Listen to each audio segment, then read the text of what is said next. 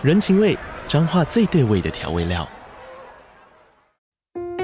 人，你在这端，我在那端，各自忙碌又相互牵挂。情，街角的吵杂声传递温暖与思念。味，是从每一个转角飘出的乡愁。这里是彰化县政府 p o c k t 节目《彰化早咖》，我是主持人内克。从彰化大小事各具特色到旅游攻略，透过轻松有趣的访谈，带着大家走进最在地的早咖。准备好了吗？彰化的故事，我们说给你听。以上为彰化县政府广告。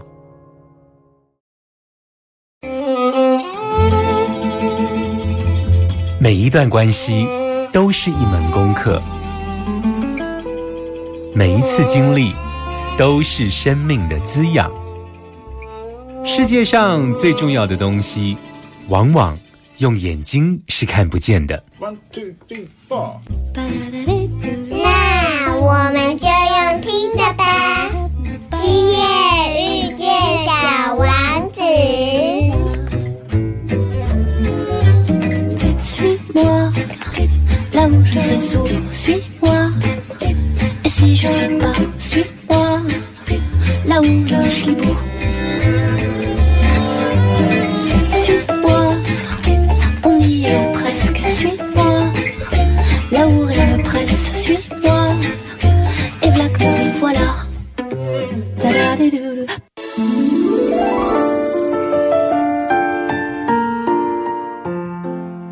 欢迎收听《波豆联播网》，今夜遇见小王子哦。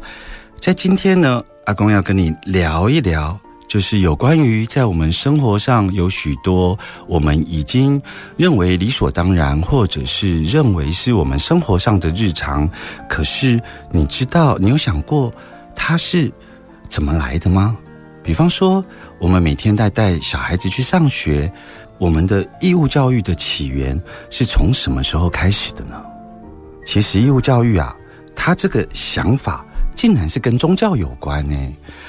因为在当时的欧洲啊，所谓的天主教的系统啊，它掌握了解释圣经的这个权威以外，在早期呢，也只有天主教的系统可以作为一个教育机构哦。所以，当这个欧洲大地呢，它产生了新教革命的时候呢，同时间呢，这个新教的精神领袖马丁路德。他就提出了实行义务教育的方案哦，而当时他提出的时候，第一个来执行的国家就是德国，在当时呢被称为普鲁士王国。那后来在十八世纪的时候，我们都知道英国有所谓的工业革命，而工业革命之前呢，呃。其实还是有很多当时不是非法的，但是却是所谓的儿童劳动力哦。而工业革命之后，这些儿少的儿童劳动力被排除在工厂之外，所以呢，当父母亲需要工作，而儿童没有地方去的时候，就更加速了义务教育的年限哦。那在我们东方呢，我们比较熟悉的儒家思想。看起来有很多有关于人文的思考，但是呢，它其实是帝王之术诶。我们经常听到的“齐家治国平天下”，其实看起来是在谈人文、谈修身，但其实它是帝王之术。然而呢，这个帝王之术跟后来的科举制度。做了连结之后呢，他就成为了士大夫的晋升的途径哦。那我为什么要从这里来谈所谓的义务教育呢？是因为从这个面向，我们才有机会去谈，在不同的社会脉络跟社会背景之下，教育它在为谁服务哦？或许你听到这里，就应该猜到我们今天要谈什么了。我今天呢要邀请一位我的好朋友，也是一个很特别的老师哦。他呢去年刚退休哦，也就是说他去年热腾腾的刚离开所谓的教育现场，所以我要来问问他，刚离开这个教育现场，那现在的学校环境啊，对他来说是为谁服务呢？因为他出了一本书，这本书呢写，因为教你，我认出我。诶，这个学校的主体好像有一点被改变了，从这个书名里头似乎可以看得出来哦。这个老师呢很特别哦，不但拿到了所有有关于师资相关的奖项，比方说泡尔教师奖、信坛芬芳奖，甚至他还拿过时报文学散文类的首奖哦。马上回来，我们的疗愈大来宾。慢点，慢点，慢点，让灵魂跟上我们的脚步。欢迎疗愈大来宾。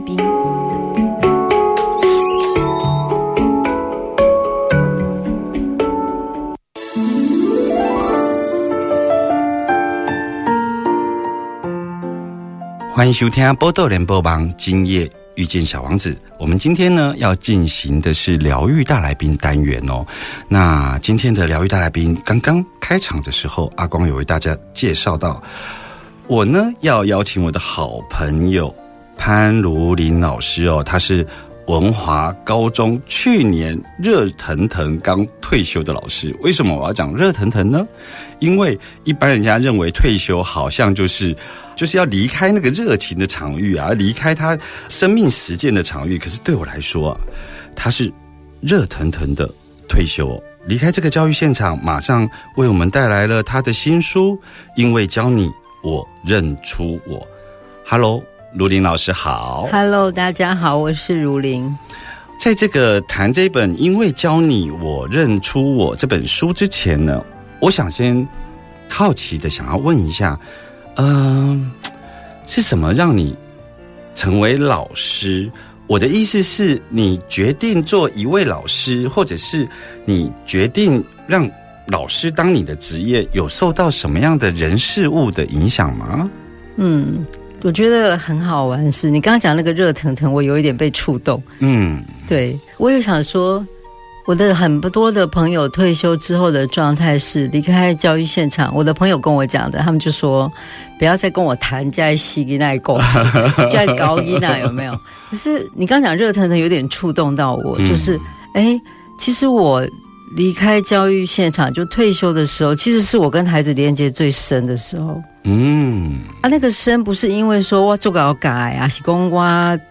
很容易引动孩子做什么，而是我好像每一次在上课的时候看着他们，我都看到我自己，哎，嗯，这是一个非常美好的经验。嗯、所以，比如说我退休之后还在学校兼任多元选修的课程，那个课程叫图腾视读，是，其实我就是用我后来学习的十三月亮历的图腾、嗯、去带孩子们透过绘画书写去做这件事情。嗯嗯、可是我我觉得我在每次上课跟他们对话的时候，我的感觉是这些孩子讲的话。你让他们用真心开始跟你讲话的时候，他们敢勇敢的表达他们自己的时候，你会发现他们讲的话里头好像都是过往自己每一个自己。嗯，这个经验太有趣了，所以我反而是退休之后，好像我更愿意，而且因为够老。嗯、其实我退休前几年在班上，我们学生到最后都跟我说：“ 阿妈也卖个拱、啊。”他们都叫我老师阿妈。其实我很年轻就被叫老师阿妈。嗯、我每次在台上，只要一到学校上课，一打开课本，我就跟他们说：“我来供。”然后他们就说：“卖个供啊！” 啊、嗯，我跟你们讲，一定要先把 slogan 讲出来，这样老了真的很好哎，越老越好。是，然后要读书。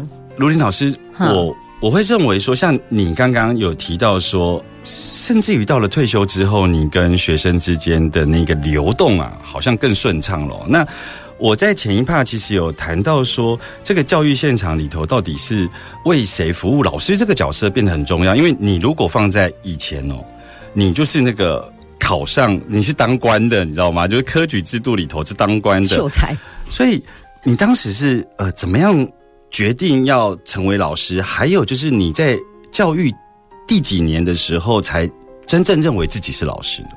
其实我我原本是没有想要当老师，但是我的家族应该从三个方向来讲啦。一个就是我们家其实就是老师世家，哦，我们家几乎就是这行景有没有？嗯好定啊、告布啊，一整个训导嘛，嗯嗯那种转播龙舞这样子，所以我们好像也就被设定为应该写在这老师雄厚这样子。嗯嗯，对，然后再来就是跟我阿妈有很大的关系，我阿妈的语言力量很大。我后来才发现，我阿妈就是我是给阿妈带大的，嗯。所以阿妈常常在睡觉在我旁边的时候，她就会跟我讲说，因为我阿妈很巴急，嗯。所以我阿妈常常在跟我讲说，如莲你要大汉吼，你爱去做老师，你莫好囡仔想我安尼一个青梅骨。嗯都唔巴吉嗯。但是我阿妈其实是一个很聪明、很会理家、很会理财的一个人。可是我小时候在那，你知道那种在耳畔的声音，这也是我后来常常都会跟家长们讲说，如果跟孩子有什么过不去的坎，这是一个 good idea。你就在他睡着或在他迷梦之间，就我们的话语来讲，叫三次元要到五次元之间你在第四空间里头，四维度的空间里头，你就这样静静的、缓缓的。如果你的语言出不来，你就在意念里头跟他沟通。我真的是有一种被阿嬷催眠，我觉得我好像就应该当老师这样，可是我并不喜欢。啊，我还有第三个原因，第三个原因其实是一个笑脸两个赌气哦。嗯我最要好的同学在高中，我们考大学的时候，他上师大地理，但是我没有，我那一年成绩很后面，是就没有办法上。我记得我打电话给打工，我那个朋友，我就跟他说：“哎、我们要不要出来？我心情很不好，我们出来聊一聊。”这样，他跟我说：“你不了解我考上了，现在很忙。”我心里就有一个感觉，就是 哦，是大学生呢哈对呀，哈。所以考上的感觉是这样，我就心里就想说，我也要去。他的学校是哪里？就是师大，嗯，嗯所以我就是这样，我就说好，我就要念师大，所以我就后来重考啊。嗯可是我真的，其实刚到学校的时候，我很不适应，是，所以我现在看到年轻老师那种各种 complain 或者各种，我都觉得好可爱哦。嗯因为那个好像是两个不同的容器正要相融的过程。是是那个过程里头，他其实包括自己的适应度之外，还有知识之外，其实我觉得前辈们，我常讲就是前行者，前行者的陪伴很重要。这时候前行者如果愿意恨出家的紧紧的样子，嗯我跟你讲，这些笑脸呢就会看到说啊，原来立马安呢，原来立马安呢，他们会比较。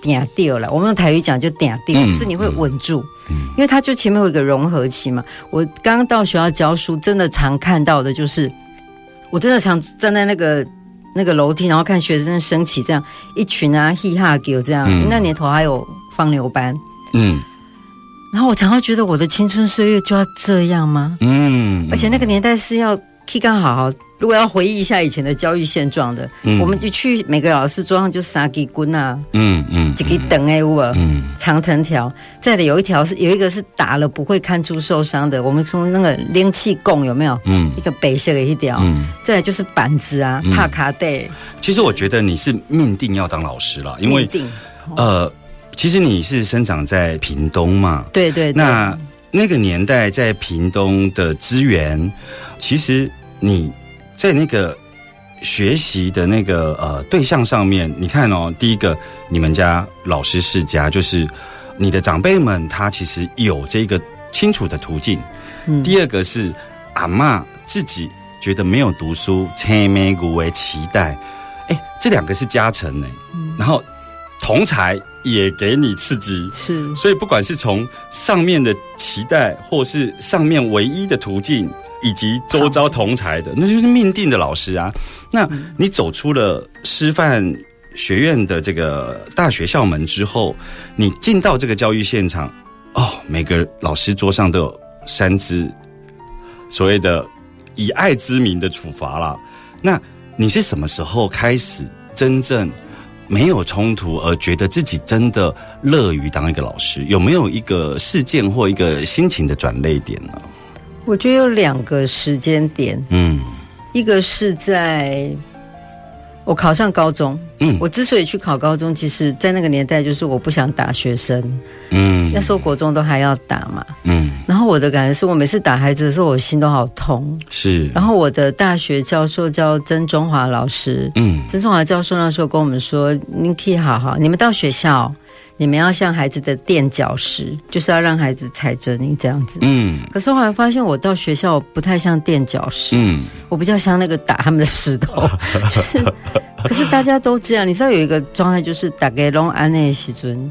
其实你要出来说我不爱安呢，哎，那要勇气的。嗯，然后我觉得这个练习，在我后来在看到孩子的时候，我比较能够看得到他们。譬如说，我常举例说，龟班弄公杯假鸡排，嗯然后你知道健康的原因，你举手做反对，你知道那个举手那个手有多了不起？嗯那个跟韩愈举手说不要迎佛骨 是是一样的。是是那里头有一个对啊，那那个应该是我第一个醒过来，就是我愿意不再抗拒了。啊，我想要看有没有别的方法，所以后来在听到一些就企业界的讲法都是这样，就是当你陷溺在这个状态的时候，你要想的是怎么去解决它嘛，所以就开始想怎么解决它。是，所以我们看到卢林老师从屏东的家庭环境也好，祖母的期待也好，或者是同才的刺激，当他成为了一个命定的老师的时候啊，他。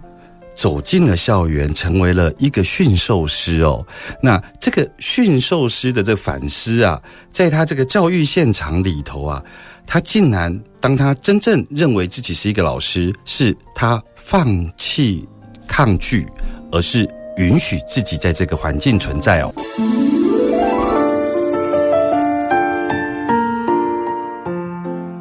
欢迎继续收听《波多连播帮》，今夜遇见小王子哦。我们今天呢访问的是我的好朋友潘如林老师。那他呢刚刚跟我们聊到呢，他从师范大学毕业之后，踏入所谓的教育现场，他竟然成为了一个必须要操着鞭子的驯兽师。如林老师，我想请问，就是说，那呃，现在已经没有体罚了，是至少表面上体罚已经取消了。你后来成为了一个老师了吗？如果有老师们听到，特别是年轻老师，嗯我好希望他看到那个脉络。我自己有两个层次，第一个就是刚刚讲的、嗯那个抗拒是哦，我觉得这些到底要打到民国几年？的抗拒，然后再来我接纳了嘛，嗯接纳之后我就开始收集很多班级经营点子的书，然后所以那时候好像是第一套的班级经营书，嗯可是很奇妙的是，我这样全力的在经营班级，班级也经营的很好。我真的遇到有班级的孩子，就跟我讲说，我全班一起讲的时候，他会说：“老师，你是在在洗脑吗嗯？”然后我个别跟他们对话说，他们会觉得我在分化。嗯可是我其实脑中很知道怎么做班级经营，我是在很多年之后才知道，原来孩子里面有个很清晰的雷达，他们知道我们在经营他们。但是孩子要的是陪伴，从来都不是精英。这个东西连接到后来，譬如说我其实蛮喜欢在学校办活动，我一天行政都没有当，但是我很喜欢跟行政配合，是就办活动。有一次我就发现，我举手，然后跟学校申请一个活动，我坐下来的时候。啊，老师们，如果可以，真的让我们都记起来，我们的身体头、我们心里头都有很多的句子在跑，很多内在的声音在跑。我那个声音叫做“不诚无物”，就是你俩不诚实，你个这瓦碎东西烟花了，嗯繁华一场空。有没有那种经验？就是办完活动之后，看起来评鉴也做出来了，结果都做出来，然后布条也拉起来了，非常的磅礴。但是你会发现，你就有一种空掉的，你很想离开那个现场，甚至你会开始好奇是啊，这些东西收一收要干嘛？嗯。然后那一次我就突然有一个感觉，就是我想要办一场，我就跟我朋友讲，那一年刚好我四十岁，嗯。四十大概不惑，嗯。我觉得那一次对我来讲，就是真的四十会不惑、欸，你就突然有一个感觉，就是我想要办一个活动，即使孩子们都没有什么感觉，可是我自己心里会动，嗯我有温度，我自己都觉得好开心，好开心，我想要这个。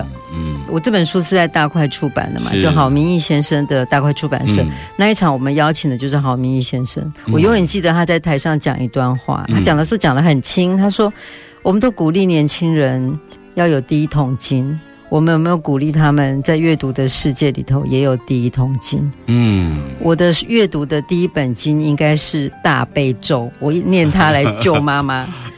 我听他讲的时候，我突然间触动起来，就是我们请他来讲的原因是有一本书叫《阅读者越界阅读》，嗯就是你的读书要非常的斜杠这样。我在下面第二个感觉是这本书是我的第二桶金，嗯或者纯粹如果你就人间的书来讲，它就是我的第一桶金。嗯我觉得那个心是整个燃起来的。是然后接下来我在学校办的活动跟学生的相处就不一样。是如果要讲更清楚的话，我真的完全享受，真的是在二零一二年的十三月亮历法的学习之后，我好像开始从班级经营开始回到跟孩子一对一连接。我我似乎可以呃、嗯非常明白为什么你的书名叫做“因为教你我认出我”，因为你刚刚讲到一个重点，就是说，嗯其实你是最早在谈班级经营的。那其实在这里头，你竟然发现说，我们所谓的班级经营，在孩子的眼中叫做班级管理，就是对他来讲，他是可以感觉到他是怎么样被对待的，即便是静悄悄的发生，所以他当然不配合啊。尤其我们以动物性、生理性来讲，嗯，这个年纪为什么要被管理？尤其他们感觉到被管理的时候，所以当你察觉到这一点的时候，立刻转，是，所以你后来就开了一个台湾在体制内第一次的这一种图像试读的课程，可以跟我们聊一聊，因为你想要带领学生跟学生。可以说直球对决啦，因为嗯他等于是带领学生，我们用直观的能力来认识彼此。嗯哼，那可以跟我们先谈一谈，你是怎么样接触这个十三月亮历，还有你怎么运用在你的课程上呢？二零一一年我最疼爱的弟弟中风，嗯。然后对我来讲，那是一个很大的冲击，就是我们有一些直线性的思考开始有一些改变。我自己，嗯。比如说我们本来都觉得人生不是就应该一二三四走到一百嘛，嗯。就发现不是，他一二三会跳到 A B C，是。这就算了，他有时候一二三还会负一、负二、负三，他会往后倒退。嗯然后我们当老师的人会有一个习惯性，就是我们会觉得我们给他一个空间，比如说他倒退到一二、负一、负二、负三之后，我们想象孩子不久之后就会回到零，再从头。嗯可是越到后面，你就开始发现，比如说我弟弟的中风好了，那是一个非常漫长的复原过程。嗯我开始看到有一个东西是，他可能负一、负二、负三，他不知道负到哪里，嗯你就在那个黑暗里头，直面黑暗。嗯直面黑暗的后面还有一个句子，叫做“你得找到你自己的山洞”，嗯那是一个完全真实的句子。嗯我说的所谓的找到山洞，就是你也不是允许他往后退哦，你根本就要尊重，连啊是。接纳都不是。是。你要尊重他目前的 temple 就是这样。是。很奇妙的是，当你在一个很大的尊重里头的时候，你会看到生命以一个光速，你完全都想象不到的画面，它会直接从负一万有没有，会嗯直接跳到你渴望的一百、是。或者他即使没有跳到你渴望的一百，他会在那个过程里头，你会看到生命的修复的过程。那个就是一个创造啊！嗯我们都在谈正面的创造，我们没有在看负面的修复里头，那是一个更大的创造。嗯那你会用很大的力量。是是那我要讲的是，我在陪伴弟弟的那个过程里头，我有一个痛苦，就是这样不合理。老天嗯怎么可以让这么好的人？然后我当然会扩及到旁边，那么棒的人怎么会有这样的结局？那个就是希望一到一百的一个嗯逻辑思维。嗯于是我就找书，我自己有宗教信仰，我也感谢神明对我们的保佑。可是塔翠朗，你都是埃及的力，你要有一个理，你好像是一个支点，你要让我有个支点，有办法在这个撑得起来。嗯所以我就找找找，就有一天居然在书店就找到一本《十三月亮历》，那时候还是一本手札，第一本台湾的第一本，我就拿下来一翻，哎，我觉得那个图腾为什么看得懂？哎，我知道他在讲什么，我就拿来当成日记一样写，我就乖乖的写。所以我常常都跟后来学习十三月亮历跟我学的人，我都跟他们讲说，不要急，每一个学习到的东西都要往内。你往内越深，你才有机会往外多广。因为我遇过有人一学到之后就开始啊，你都洗下面啊，是你都是下好可惜哦。。你知道我常讲说，人间标签实在已经多到哈，每个给几嘞，嗯每个一贴上去有没有？那你是天蝎，或者是你是哈，你是白凤，你是什么？太多，你是过动，你是什么？全部都贴上去，撕都来不及，不要再多一个。是所以当我一开始学习的时候，我是开始写，我就自己每天观察我的过程。所以后来我也有听到有人说十三月亮地是假的什么，我其实脑中完全没有真假，嗯，我只有一个想法就是。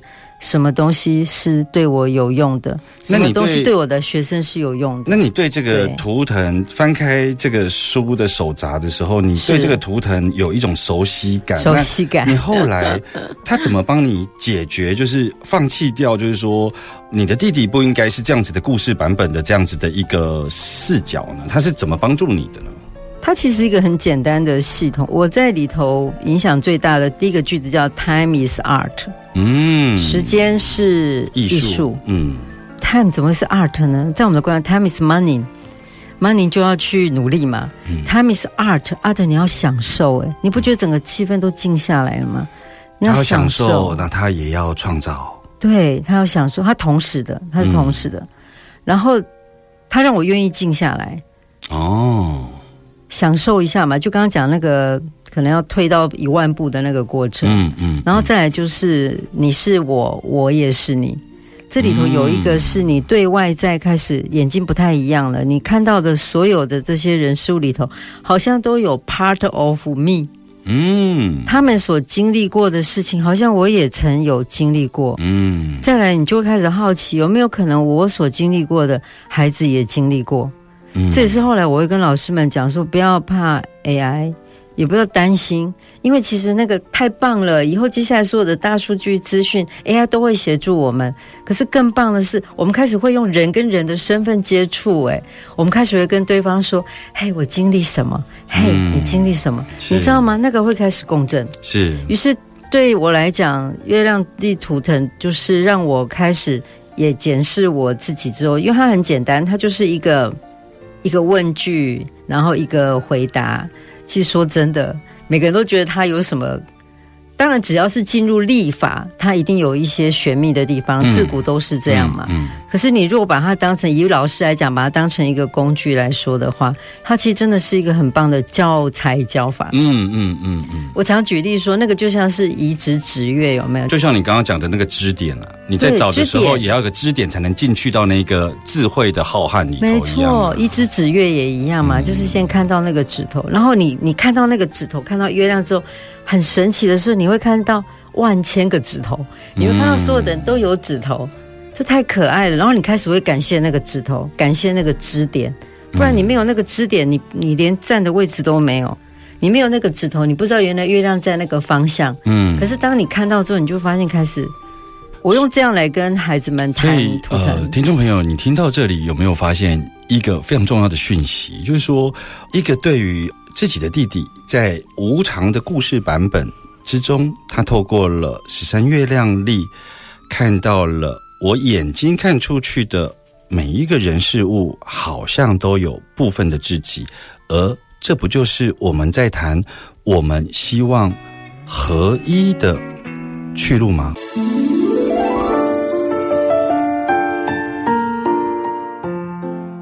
欢迎你多登来兰波多联播榜，今夜遇见小王子哦。我们今天呢，来聊有关于教育现场的许多。真实的发生哦。那今天的疗愈大来宾是我们的好朋友，也就是罗林老师。罗林老师刚刚有谈到这个十三月亮丽哦。那其实我们的节目的听众朋友应该不陌生啊，不管是子文或银君，我都有访问过他哦。那你运用在这一个课堂上，其实是希望创造能够。真正的陪伴，而这个陪伴不是透过理性上认为，呃，教室必须要有这种经营的模组，嗯，而是看到了在这个直观的互动过程中，能够真正灵魂跟灵魂的相遇哦。可是呢，其实近半年哦，也有这个网络上有人在批评哦，我甚至在电子新闻有看到，就是我们认为的义务教育，好像有一个所谓的政治正确，这个校园里头要传递的。应该是一个正确的知识哦。那有趣的是呢，出来质疑的这一个人，他自己也是你们师范大学毕业，他自己也是个老师，也是。那你怎么看呢？就是说，老师真的必须提供正确的知识吗？那现在的孩子人手一机，其实。他们搜寻、运用电脑跟搜寻资讯的能力，其实比我们还强哎。我想要先讲一个笑话。嗯，我在刚开始出来教书的时候，刚刚光讲到说，现在孩子得到知识，先不管正确或者是不正确，嗯，关于知识这个路径实在是太广了。是不要讲现在，我记得我刚开始出来教书还不到十年的时候，嗯，真的有孩子在下面上课，他就问我说。我们以为孩子上课是看着我们，嗯其实你知道孩子的眼睛，我常这样形容是，你以为他看着你，其实他眼睛看到你这里的时候，他其实是 over you，嗯，他后面太多，所以我曾经有几年在学校推诚实运动的时候，学员就跟我讲说。老师，可是后面的人都不诚实。然后我后来在教书久一点之后，有学，其实孩子非常，我们都太小看孩子了。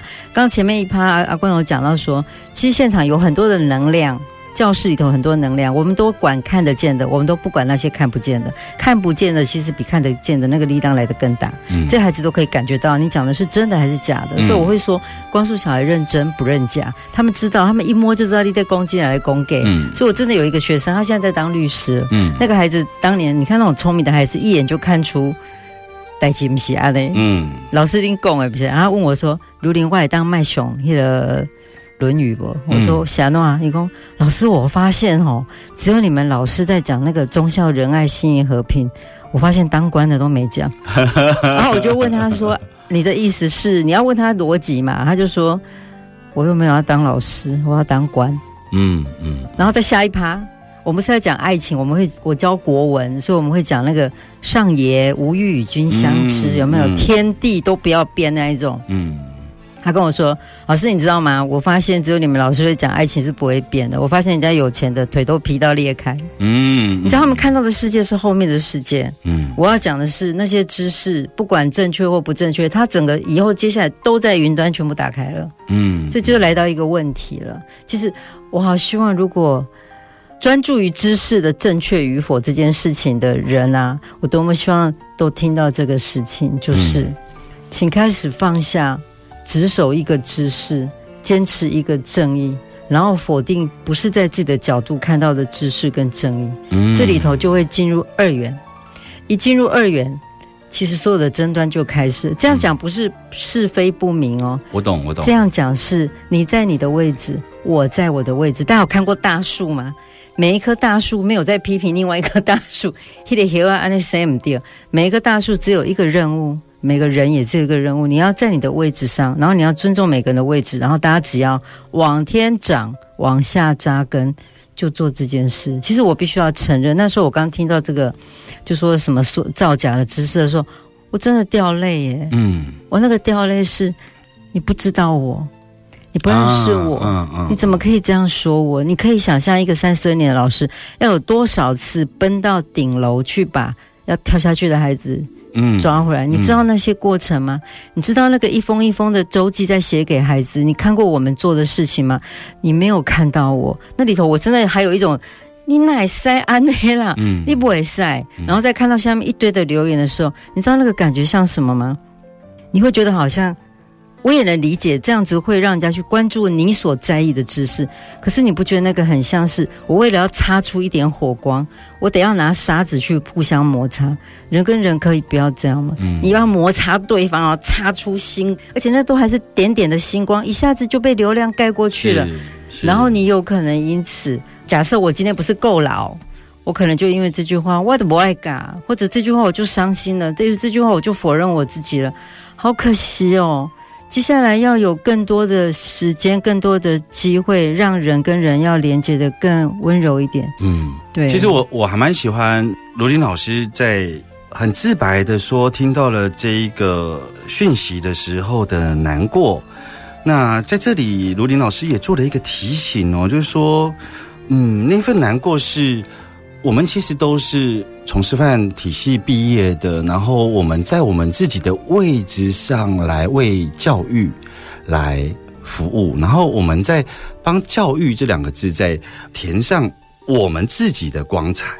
只是说，当我们选择了二元的时候，我们其实是失去了真正认识彼此的机会哦，因为我们在二元里头必须要坚持自己是对的，但这个部分其实，在卢林老师谈那个所谓的教室的经营管理的时候，他当时就已经看到了，如果我是用管理的角度，我跟学生就会在不同的位置上哦。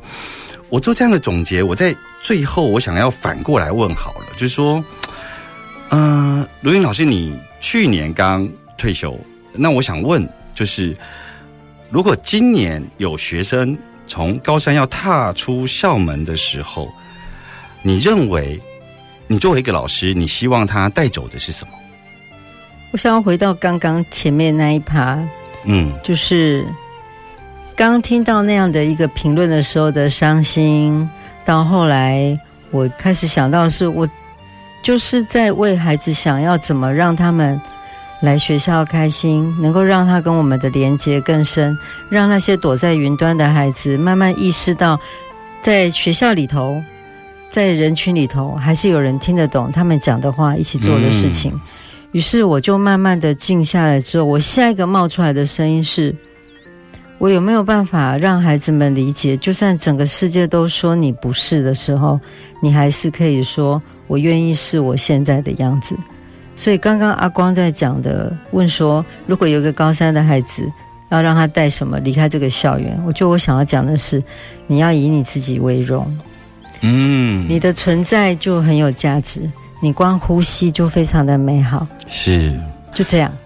其实对我来说啊，因为教你我认出我这本书啊，其实是极具人文风格的哦。但是阿光所讲的人文的文字啊，是旁边有一个密字旁，就是我们以前念那个地理的水文啊，然后这些文是什么意思？其实就是所谓的文理脉络。所以我看到的是。卢林老师为我们写下的是在教育现场看到孩子的脉络，然后看到孩子脉络的这个交汇时刻，其实每一个时刻都是动人的时刻。我们下周持续的要邀请卢林老师来跟我们谈更多有关于教育现场的反思哦。